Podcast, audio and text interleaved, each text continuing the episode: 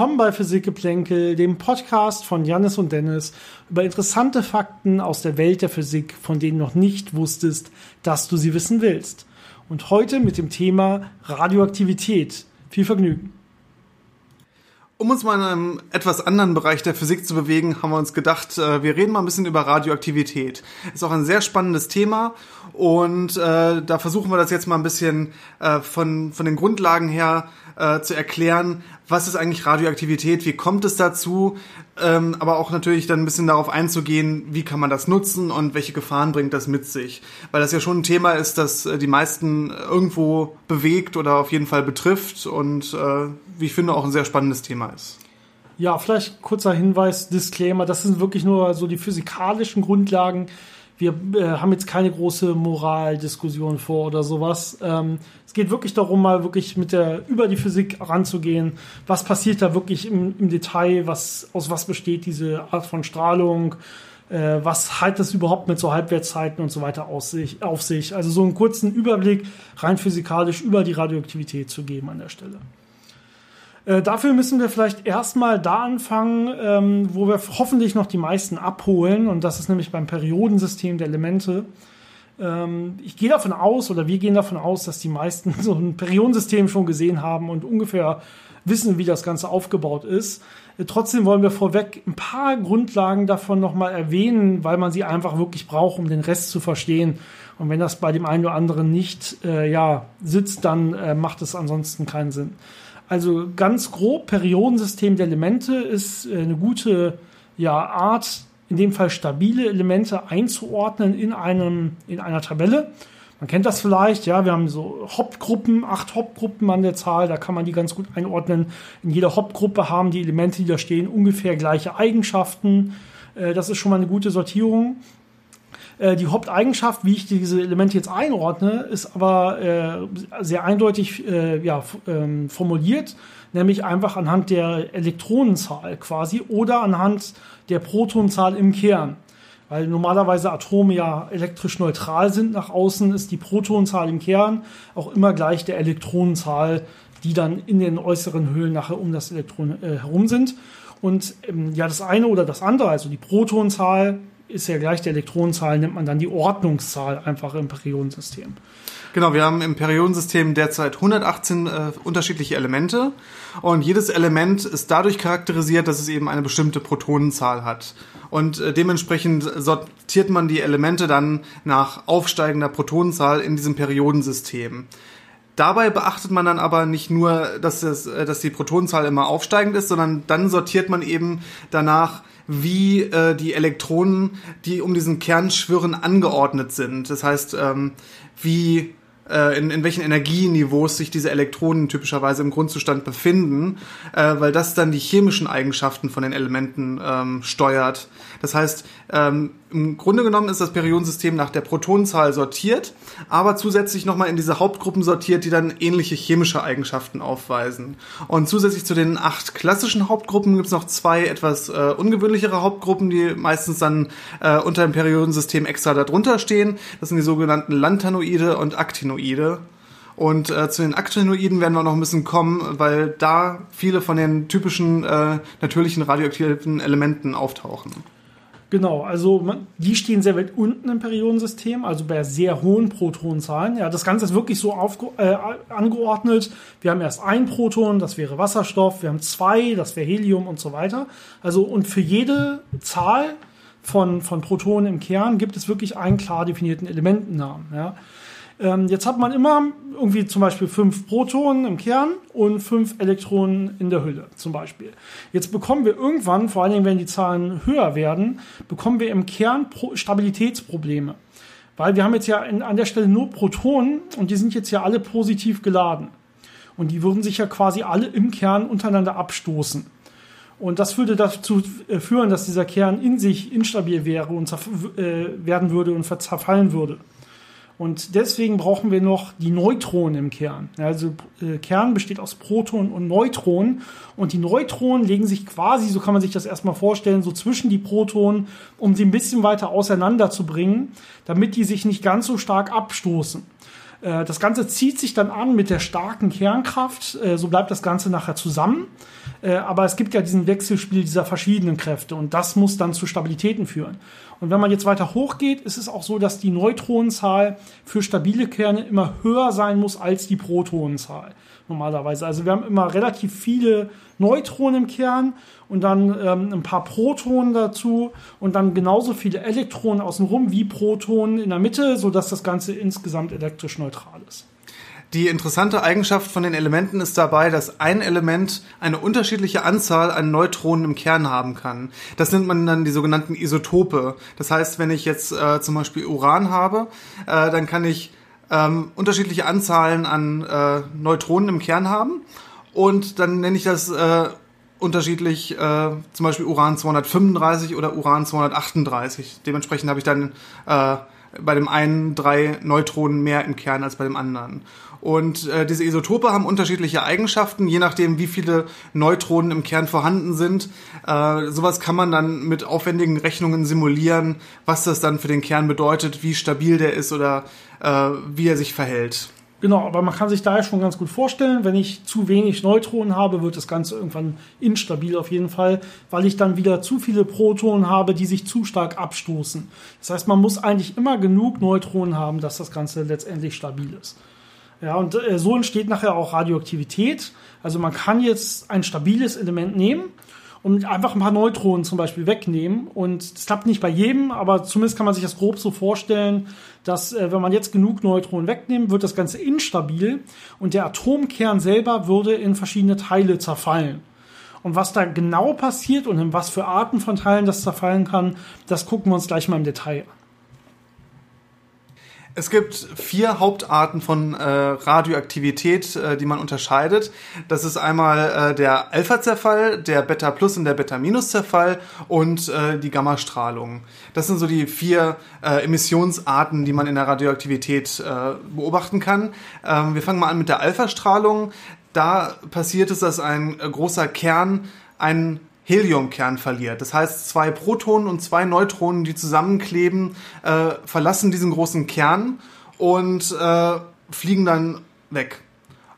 Das Schöne ist äh, bei dieser Strahlung, äh, dadurch, dass es eben ein Heliumkern ist, das heißt schon ein etwas größeres Objekt, äh, kommt das nicht so gut durch Luft und schon gar nicht durch Materialien durch. Das heißt, wenn man ein Blatt Papier hat, reicht das schon, um sich vor Alpha-Strahlung zu schützen. Da kommt die nicht mehr durch. Und in der Luft kommt die auch nur so ein paar Zentimeter weit. Das heißt, die ist im Prinzip nicht so gefährlich, wenn sie irgendwo in der Gegend ist, nicht bei uns, ähm, wird aber gefährlich, wenn sie im Körper ist. Denn wenn man jetzt äh, zum Beispiel einen Alpha-Strahler in die Lunge bekommt oder irgendwo ins Blut bekommt oder auf die Haut bekommt, dann äh, reichen diese paar Zentimeter schon aus, um irgendwo in eine Zelle zu kommen und eben äh, dort Schäden anzurichten. Und äh, die Schäden äh, entstehen dadurch, dass äh, in der Radioaktivität allgemein das äh, alles eine ionisierende Strahlung ist. Das heißt, Strahlung, die Elektronen aus den Atomen, die man da äh, auf die man trifft, äh, herauswirft und dadurch äh, Ionen erzeugt und die sind äh, relativ reaktionsfreudig und dadurch äh, können dann Schäden entstehen. Und wenn das jetzt in der DNA passiert und da dann irgendwelche komischen Reaktionen stattfinden oder äh, DNA-Stränge kaputt gemacht werden, kann das schon sehr schlimme Folgen haben. Meistens äh, kann da zum Beispiel Krebs eine Folge sein, aber äh, man kann natürlich auch Verbrennungen bekommen oder andere Prozesse können dann starten. Genau, äh, ganz kurz äh, eine Sache, die ich einmal erwähnen möchte, weil sie vor allen Dingen oft in Filmen und so falsch gemacht wird. Ich bin mir nicht sicher, ob wir jetzt immer darauf geachtet haben oder nicht, aber äh, zumindest Physikern, die in dem Bereich arbeiten, ist es immer ganz wichtig, dass man sagt, dass, äh, dass man von Radioaktivität spricht, aber äh, nicht von radioaktiver Strahlung an der Stelle, weil die Strahlung ist nicht radioaktiv. radioaktiv. Ja, also die Strahlung wäre in dem Fall zum Beispiel so ein Alpha-Kern der ist selber nicht radioaktiv, der ist stabil, der zerfällt nicht. Ja, das heißt, wir haben radioaktive Stoffe, die zerfallen, die strahlen Alpha-Strahlung aus und diese Strahlung ist dann ionisierende Strahlung, wie Jan es gerade richtig gesagt hat. Ja, also wir haben radioaktive Stoffe und ionisierende Strahlung. Wir haben keine radioaktive Strahlung. Ja, das wird oft falsch gemacht. Ist natürlich so ein bisschen ja äh, pedantisch, aber dem, den Physikern, die in dem Bereich arbeiten, das weiß ich aus erster Hand, ist das immer sehr wichtig an der Stelle. Ähm, genau, also diese Strahlung ionisiert zum Beispiel auch die Luft, durch die, die sie durchfliegt. Ja, und das sorgt natürlich auch dafür, dass sie Energie verliert. Also wenn die jetzt einfach so die Strahlung durch Luft durchfliegt, dann wird die, werden die Luftmoleküle äh, links und rechts von der Strahlung, von diesen Alpha-Teilchen zum Beispiel an der Stelle, ähm, verlieren ihre Elektronen, ja, weil die Energie einfach so groß ist, dass die Elektronen da rausgeschlagen werden und ähm, dadurch verliert das Alpha-Teilchen relativ schnell Energie und kommt halt nur so ein paar Zentimeter weit an der Stelle. Also einfach merken, wenn ihr Alpha-Strahle habt, einfach nicht verschlucken. Ja? Ansonsten seid ihr relativ sicher an der Stelle. Äh, die zweite Form, die, die wir jetzt haben, natürlich nach Alpha kommt Beta. Und äh, da Janis am Anfang gesagt hat, wir haben vier Arten von Strahlung, glaube ich, dass wir jetzt hier unterscheiden müssen, damit wir auf vier kommen, zwischen sogenannter Beta-Minus- und Beta-Plus-Strahlung. Ähm, ich möchte dafür erstmal über auf, auf die Beta-Minus-Strahlung eingehen, weil die ein bisschen verständlicher ist, glaube ich. Die Beta-Minus-Strahlung ist die, die man normalerweise als Beta-Strahlung kennt, wenn man da jetzt keine große Unterscheidung macht. Ähm, und diese Strahlung selber sind einfach Elektronen, also ein Elektronenstrahl quasi. Äh, nichts anderes. Also wieder keine radioaktive Strahlung, also Strahlung, die irgendwelche Teilchen hätte, die zerfallen kann, sondern da treffen wirklich einfach hochenergetische Photonen dann auf die Luft, auf was auch immer dann diese, diese Beta-Minus-Strahlung trifft an der Stelle.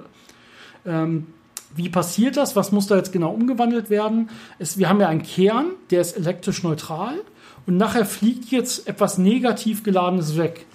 Jetzt muss man bedenken, ups, ich habe hier ein bisschen geraschelt, ich hoffe, das hat man nicht so gehört. Jetzt muss man bedenken, dass wir immer Ladungserhaltung haben bei solchen Kernumwandlungsprozessen. Ähm, das heißt, äh, was muss jetzt im Kern passieren, dass was Negatives wegfliegen kann, aber das Ganze trotzdem neutral im Endeffekt ist?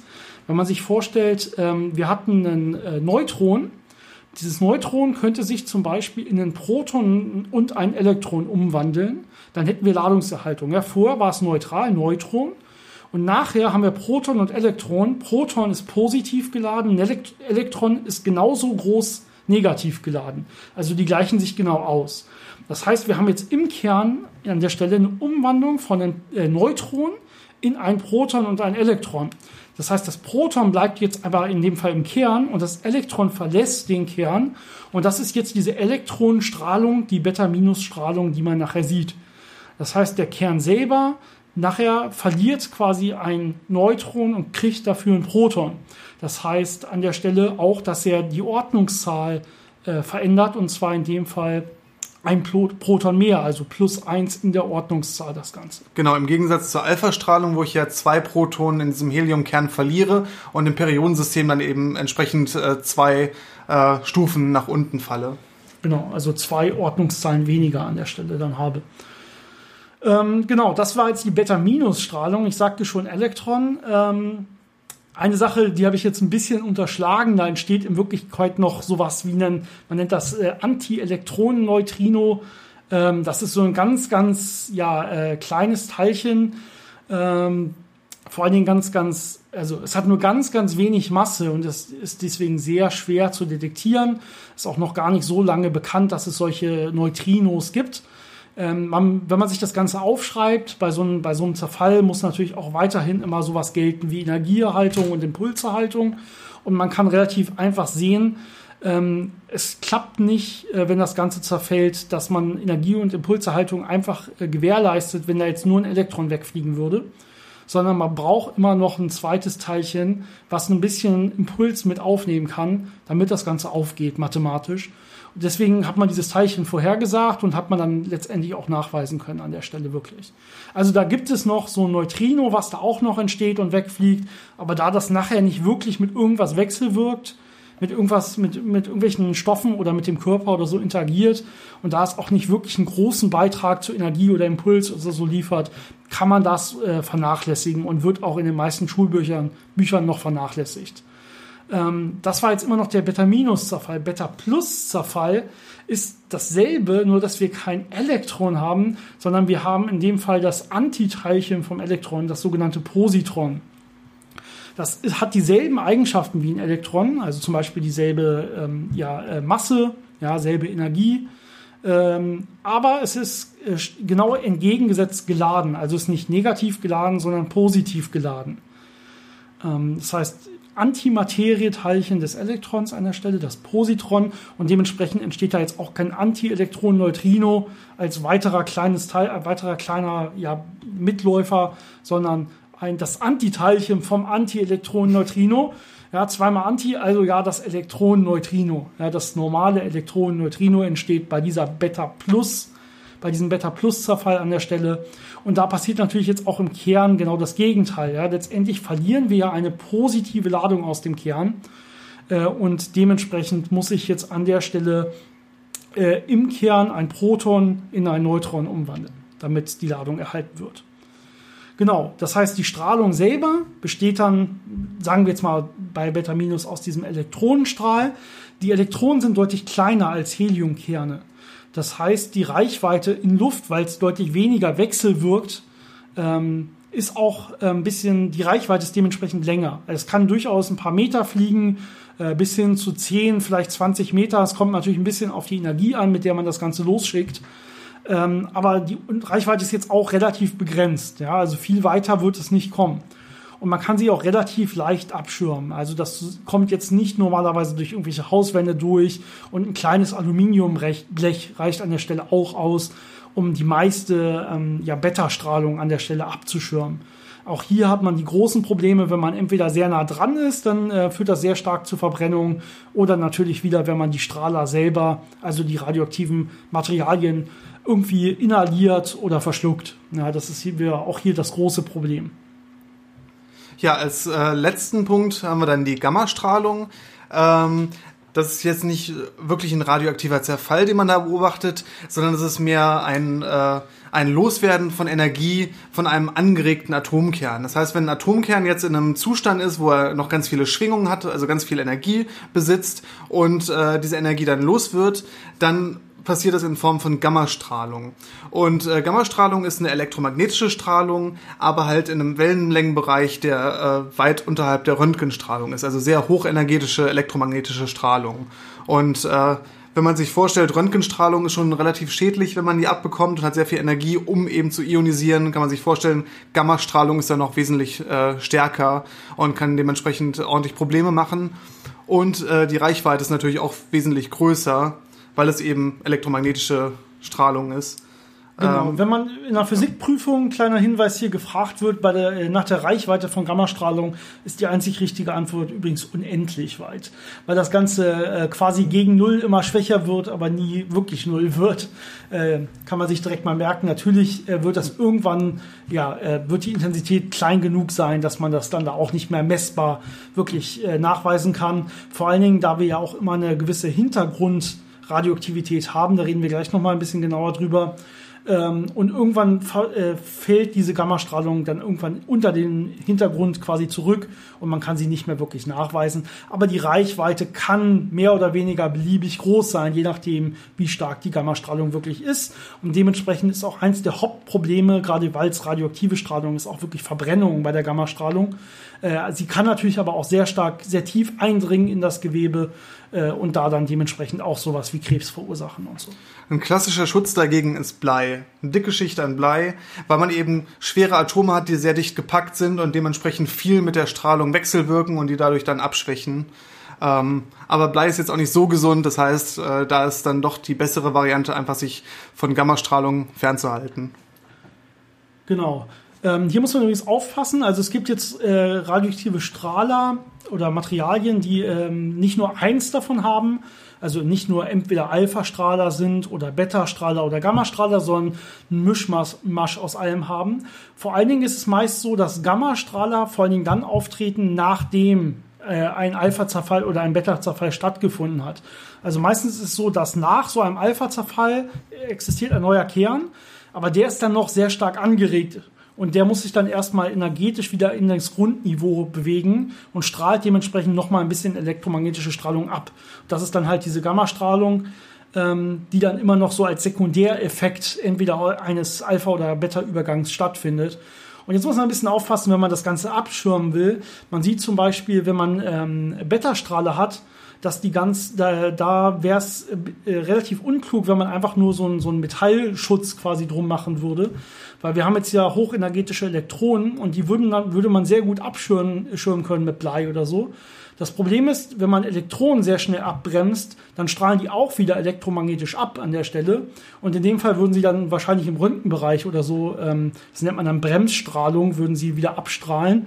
Äh, und man hätte wieder neue Probleme. Das heißt, was man an der Stelle, machen muss, ist, dass man die Elektronen erstmal ganz langsam auf äh, kleine Geschwindigkeiten bringt und sie dann letztendlich abschirmt.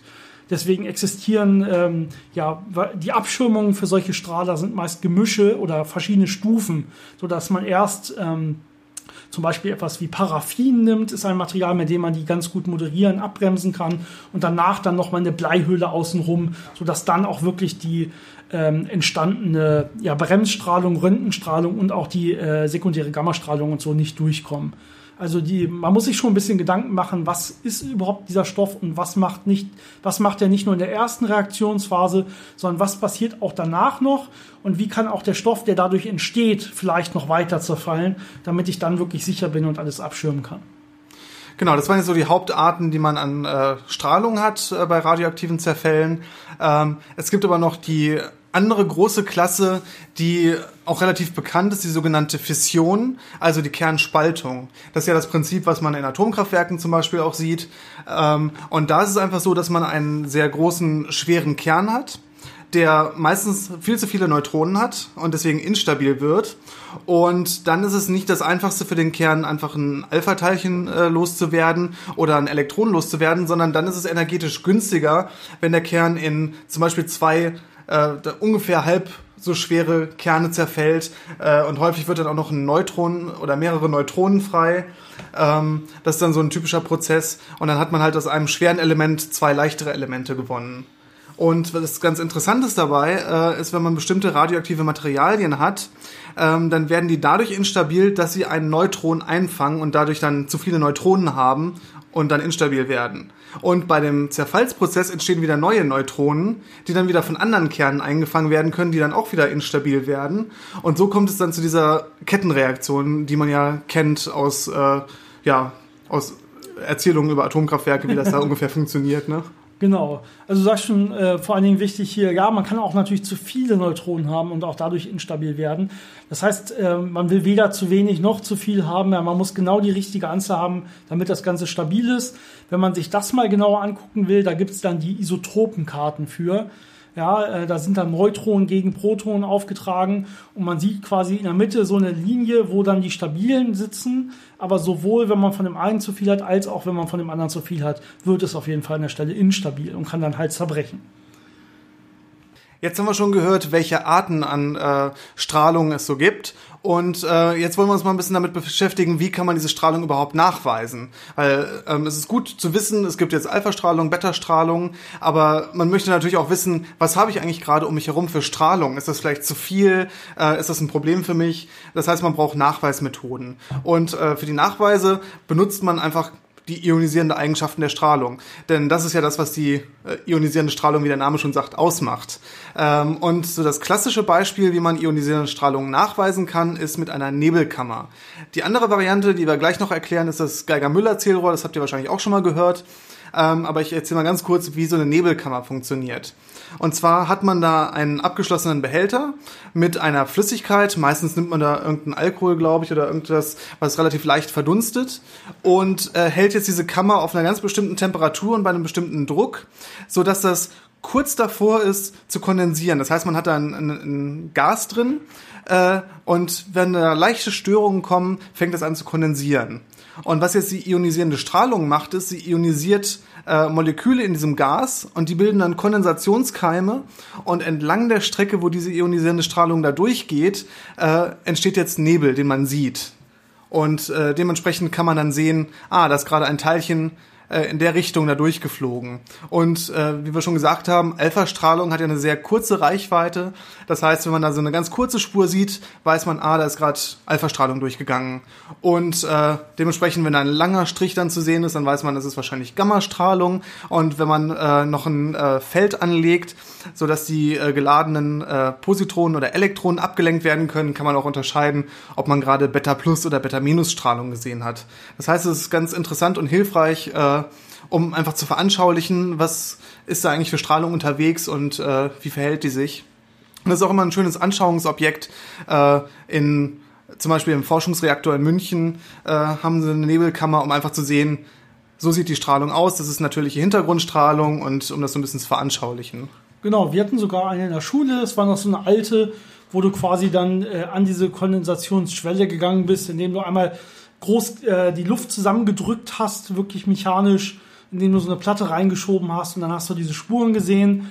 Und ähm, wenn man dieses elektrische Feld an den Seiten noch anlegt, sieht man wirklich schön, dass sich diese ähm, Beta-Minus-Strahlung zur einen Seite krümmt, also sind so gekrümmte Bahnen, die Beta-Plus-Strahlung zur anderen Seite, weil die halt von dem äh, Feld dann je nachdem an- oder abgestoßen werden angezogen und abgestoßen werden und dann schön diese gekrümmten Bahnen nachvollziehen kannst.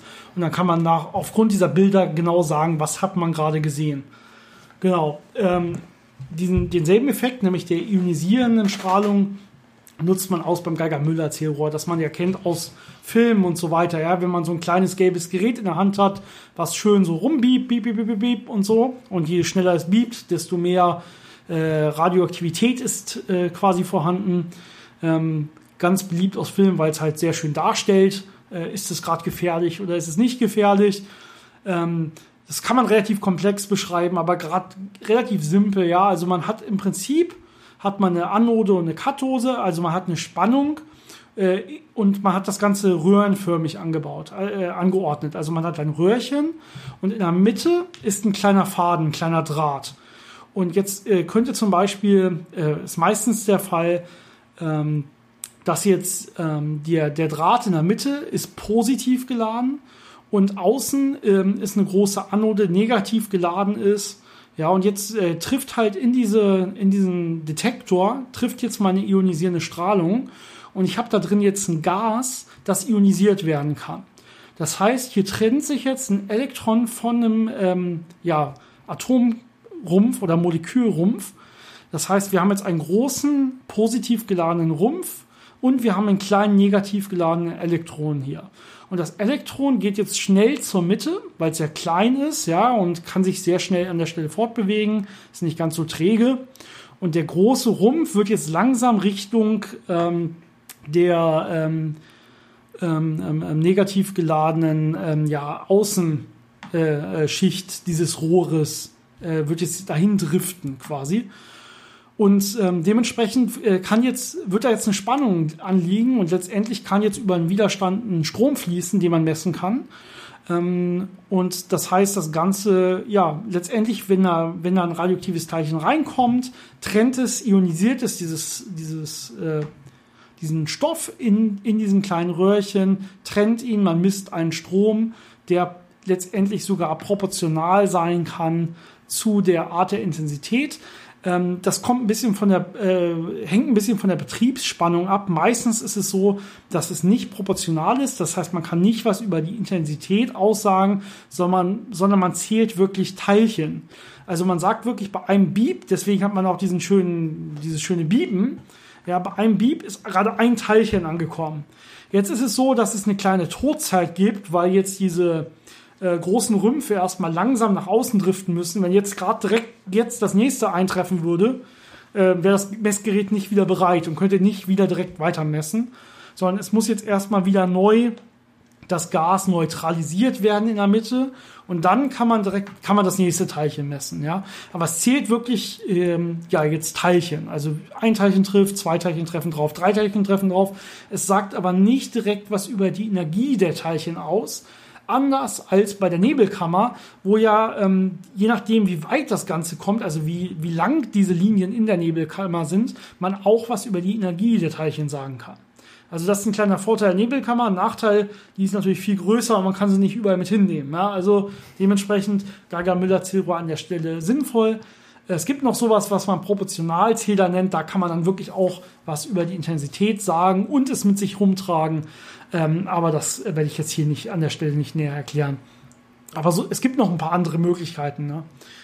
Ähm, aber wenn wir jetzt mal weggehen von, wie weise ich sowas überhaupt nach oder wie detektiere ich sowas, ähm, ist eine große Frage, die man so hat, wenn man sowas vor allen Dingen in Filmen und so sieht oder auch wenn es um die Lagerung von Atommüll geht.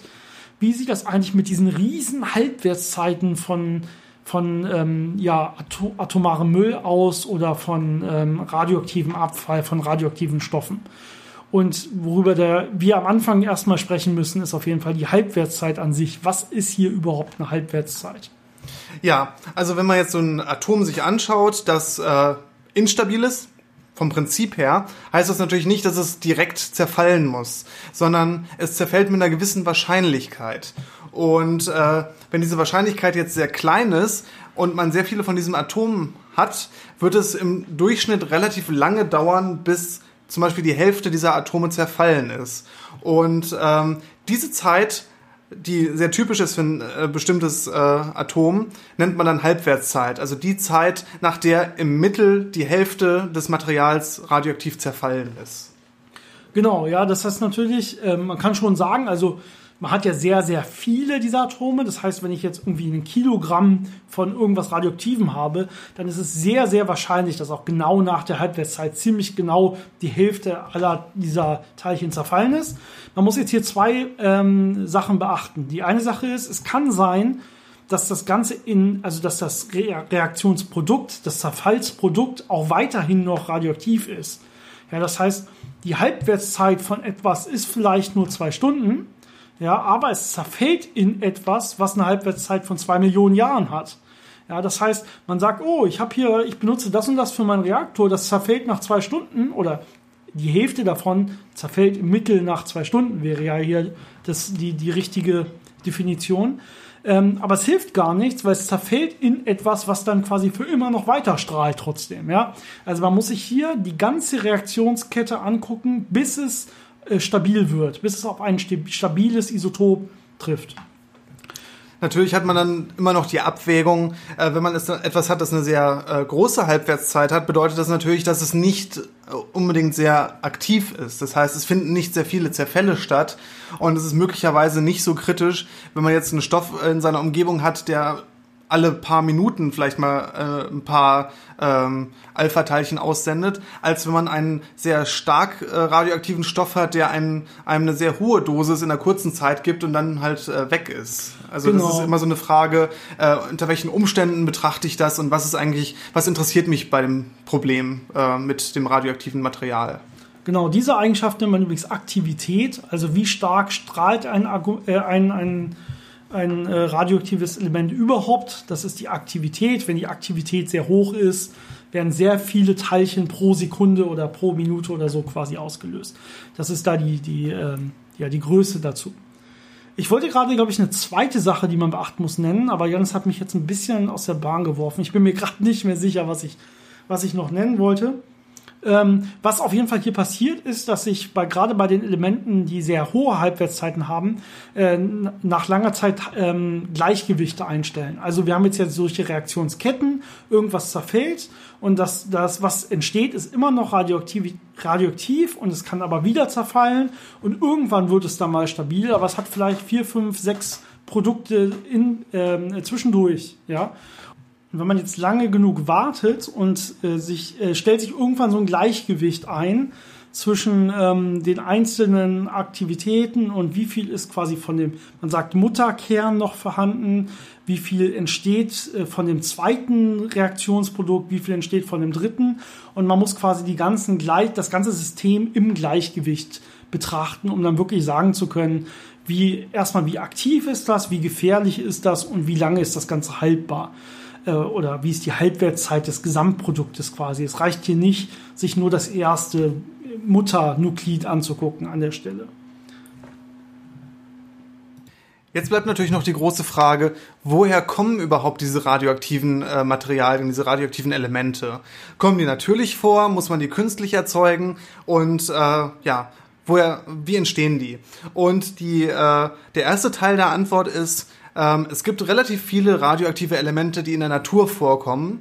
Die sind äh, sehr früh entstanden, als äh, Supernova-Explosionen passiert sind oder als äh, Neutronensterne zusammengestoßen sind. Da wird unheimlich viel Energie frei und da gibt es dann verschiedene Prozesse, die aus äh, Elementen schwerere Elemente brüten. Also äh, durch, durch Kollisionen und durch bestimmte äh, Umwandlungen schwere Elemente erzeugen. Und da kommt man so in den Bereich bis äh, Uran, Plutonium rein.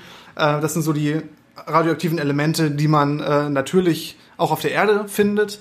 Ähm, und alles, was dann im Periodensystem weiter drüber steht, äh, wird künstlich erzeugt. Da gibt es dann verschiedene Möglichkeiten. Da kann man zum Beispiel zwei schwere Kerne aufeinander schießen, äh, sodass sie sich zu einem schwereren Kern verbinden. Oder man äh, beschießt einfach Elemente mit Neutronen und stellt dadurch schwerere Isotope her, äh, die dann auch radioaktiv sind. Das ist, Entschuldigung, das ist übrigens ganz interessant. Ähm, du hast ja vorhin gesagt, das Periodensystem der Elemente geht momentan, ich glaube, bis 118, bis 118 oder so. Und das Wichtige hierbei ist natürlich, es ist lückenlos. Ja? Also wir wissen genau, dass da nichts zwischenkommen kann, weil wir ja genau wissen, ah, das hat ein Elektron, das hat zwei, das hat drei, es gibt kein halbes Elektron oder so, oder Positron an der Stelle. Ähm, aber das ist natürlich nach oben noch offen. Ja, also man kann jetzt nach oben hin noch selber neue Elemente erzeugen, indem man einfach noch weiter äh, Sachen aufeinander schießt, große ähm, schwere Elemente aufeinander schießt und dadurch äh, noch schwere Elemente, äh, schwere Kerne erzeugt. Das heißt, wir sind in der Tat dabei, ähm, dieses Periodensystem der Elemente künstlich, also menschgemacht, nach oben hin noch zu erweitern. Ähm, was vielleicht auch ganz interessant ist, wenn man sich jetzt überlegt, Radioaktivität äh, und das Vorkommen davon. Äh, wie ist das Verhältnis zwischen radioaktiven Stoffen, die in der Natur vorkommen und äh, wie viele sind eigentlich vom Menschen gemacht? Man hat immer so das Gefühl, dass da ein großer Anteil vom Mensch gemacht wird und die Natur vielleicht da so ein ganz, ganz klein wenig beisteuert. Aber in Wirklichkeit ist es so, dass ungefähr drei Viertel der radioaktiven Stoffe auf der Erde natürlich sind. Man hat zum Beispiel relativ große Uranvorkommen in Uranerzen, das heißt äh, in Gesteinen, wo ein hoher Urananteil ist. Es gibt sogar Gegenden auf der Erde, wo man vermutet, dass da früher ein natürlicher äh, Atomreaktor war, weil das Uran da so dicht gepackt war, dass es zu einer äh, Kettenreaktion gekommen ist, aber auf äh, natürliche Art und Weise. Ähm, der hauptsächliche Anteil an äh, menschengemachten äh, radioaktiven Stoffen wird für die Medizin genutzt. Das sind äh, ja, ungefähr über 90 Prozent der, der künstlich hergestellten Radioisotope äh, sind äh, für medizinische Zwecke und äh, nur die letzten paar Prozent werden dann wirklich in der Industrie genutzt, unter anderem für Atomkraftwerke, aber auch für andere Anwendungen. Genau, es sind nur etwa zwei Prozent der Gesamt, des Gesamt auf der Erde vorkommenden radioaktiven Materials, was in der Tat äh, für Kernkraftwerke genutzt wird. Äh, interessant bei den natürlich vorkommenden Radioaktivitäten ist in der Tat, dass quasi alles strahlt weil die Erde durchsetzt ist von äh, unter anderem strahlendem Cäsium. Ähm, das heißt, gerade wenn ihr in Kellern von alten Gebäuden und sowas seid, äh, werdet ihr sehen, dass Geigerzähler da durchaus stärker ausschlagen. Das heißt, es gibt eigentlich keinen Ort an der Erde, wo es wirklich, wo es keine Radioaktivität gibt. Ja, ähm, zusätzlich kommt natürlich noch äh, hochenergetische Strahlung aus dem Weltall, das auf die Erde prallt. Das heißt, letztendlich ist der Körper eigentlich es gewohnt, der menschliche Körper äh, gewöhnt, der menschliche Körper, dass ähm, er solche mit solchen Strahlungen umzugehen hat und weiß damit auch umzugehen und kann die auch in der Tat natürlich abbauen. Es gibt biologische Mechanismen, Radioaktivität im Körper abzubauen äh, und mit solchen hochenergetischen Strahlungen umzugehen. Ja, das Problem ist natürlich nur immer wenn es eine gewisse äh, Grenzwerte überschreitet. Da muss man natürlich aufpassen. Zu den Kellern kann man vielleicht auch noch erwähnen, äh, ein Hauptproblem ist auch Radon. Das ist ein radioaktives Gas, das auch aus der Erde ausgast und sich in bestimmten Gegenden in Kellern so stark ansammeln kann, dass äh, man da sehr aufpassen muss, dass man nicht zu lange im Keller bleibt und den immer gut lüftet, weil man sonst dieses Radon einatmet und dann wieder die radioaktiven Isotope in der Lunge hat. Es gibt aber auch Bergwerke, äh, in die man als Lungenkranker hineingeht, um eben dieses Radon einzuatmen in äh, kontrollierten Dosen, damit es dann eben Entzündungen äh, zum Beispiel hemmt, indem es die Entzündungsherde äh, bombardiert und da zerstört.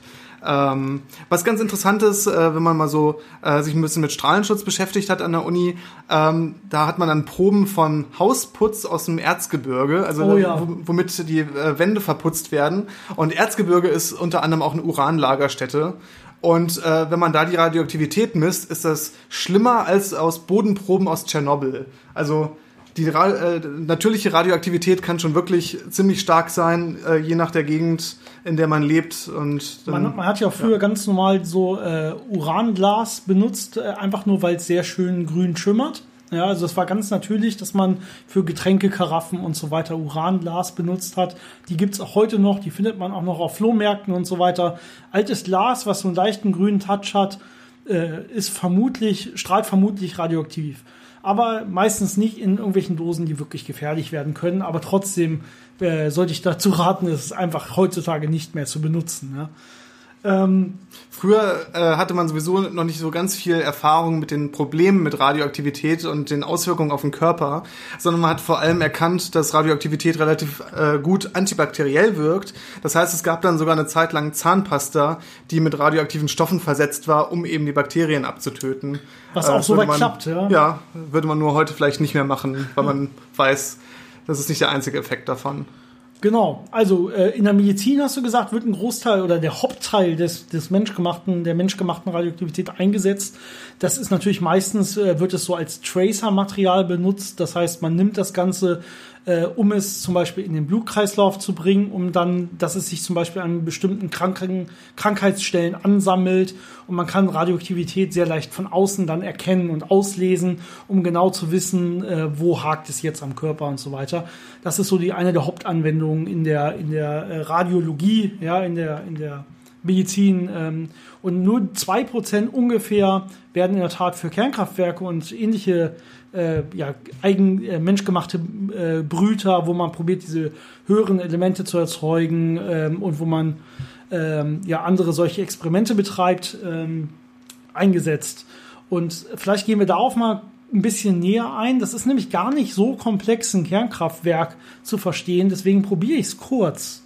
Ja, weil Kernkraftwerk, man denkt, das ist ja die ähm, tollste Technologie, die da in Wirklichkeit hintersteht und so weiter ähm, ist in Wirklichkeit, ich habe das glaube ich schon mal äh, in einer anderen Podcast-Folge erwähnt, ich finde es relativ trivial und nicht nur trivial im Sinne von leicht zu verstehen, sondern eher technologisch sehr trivial, was da gemacht wird. Man heizt einfach Wasser. Ja, man nimmt einfach, man sagt ja Brennstäbe. Ja, wir haben diese Brennstäbe, ähm, die einfach äh, radioaktiv strahlen und dadurch sehr heiß werden. Und man hält diese Brennstäbe einfach in Wasser heizt das Wasser damit und betreibt letztendlich damit Turbinen, Dampfturbinen ähm, und erzeugt damit Strom. Also man nutzt gar nicht wirklich die radioaktive Strahlung selber, die stört eigentlich eher. Man nutzt wirklich die Abfallwärme, die dabei entsteht letztendlich. Und natürlich ist es jetzt ein bisschen komplexer, wenn man das Ganze sauber halten will, halbwegs, ja. Man probiert jetzt getrennte Wasserkreisläufe zu haben, sodass das Wasser, was jetzt direkt an den Brennstäben lang fließt, natürlich nicht ins Grundwasser gelangen darf und äh, nicht in die Wasser, in die Turbinen nachher gelangen darf. Das heißt, es gibt jetzt noch Wärmetauscher, die jetzt das Wasser tauschen mit einem anderen Wasser-Wärmekreislauf und so weiter.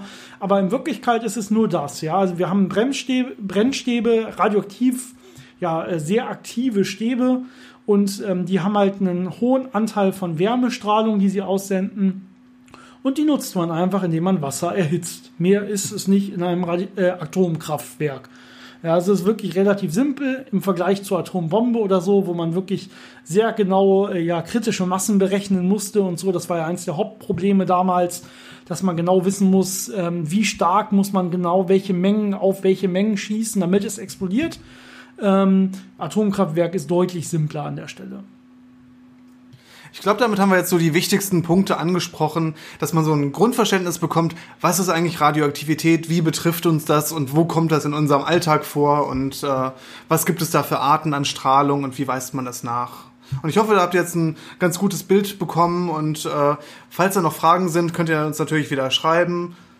Genau, äh, wie immer auf unseren Kanälen, unter anderem die E-Mail-Adresse physikgeplänkel.gmail.com. Physikgeplänkel hier zusammengeschrieben, Geplänkel mit AE. Äh, findet ihr auch in den Show Notes nochmal ansonsten. Und äh, wir haben natürlich unsere Facebook-Seite, unsere Instagram-Seite äh, oder direkt unsere Podcast-Seite, wo wir den Podcast äh, immer hochladen. Da gibt's auch eine Kommentarfunktion. Äh, ihr könnt uns auch bei iTunes, wenn ihr es da hört, Kommentare hinterlassen. Ich glaube, Spotify hat immer noch keine Kommentarfunktion. Dann müsst ihr uns leider auf einen der anderen Kanäle erreichen. Ja, ansonsten äh, sind wir euch sehr, sehr dankbar, wenn ihr das Ganze auch teilt an äh, Freunde, Bekannte, interessierte Leute, damit der Podcast ein bisschen mehr die Runde macht und auch andere davon äh, ja, Wind bekommen. Das würde uns sehr helfen und sehr freuen. Und ansonsten sehen wir uns natürlich direkt nächste Woche wieder. Vielen Dank und wie immer eine schöne Woche noch. Bis nächste Woche.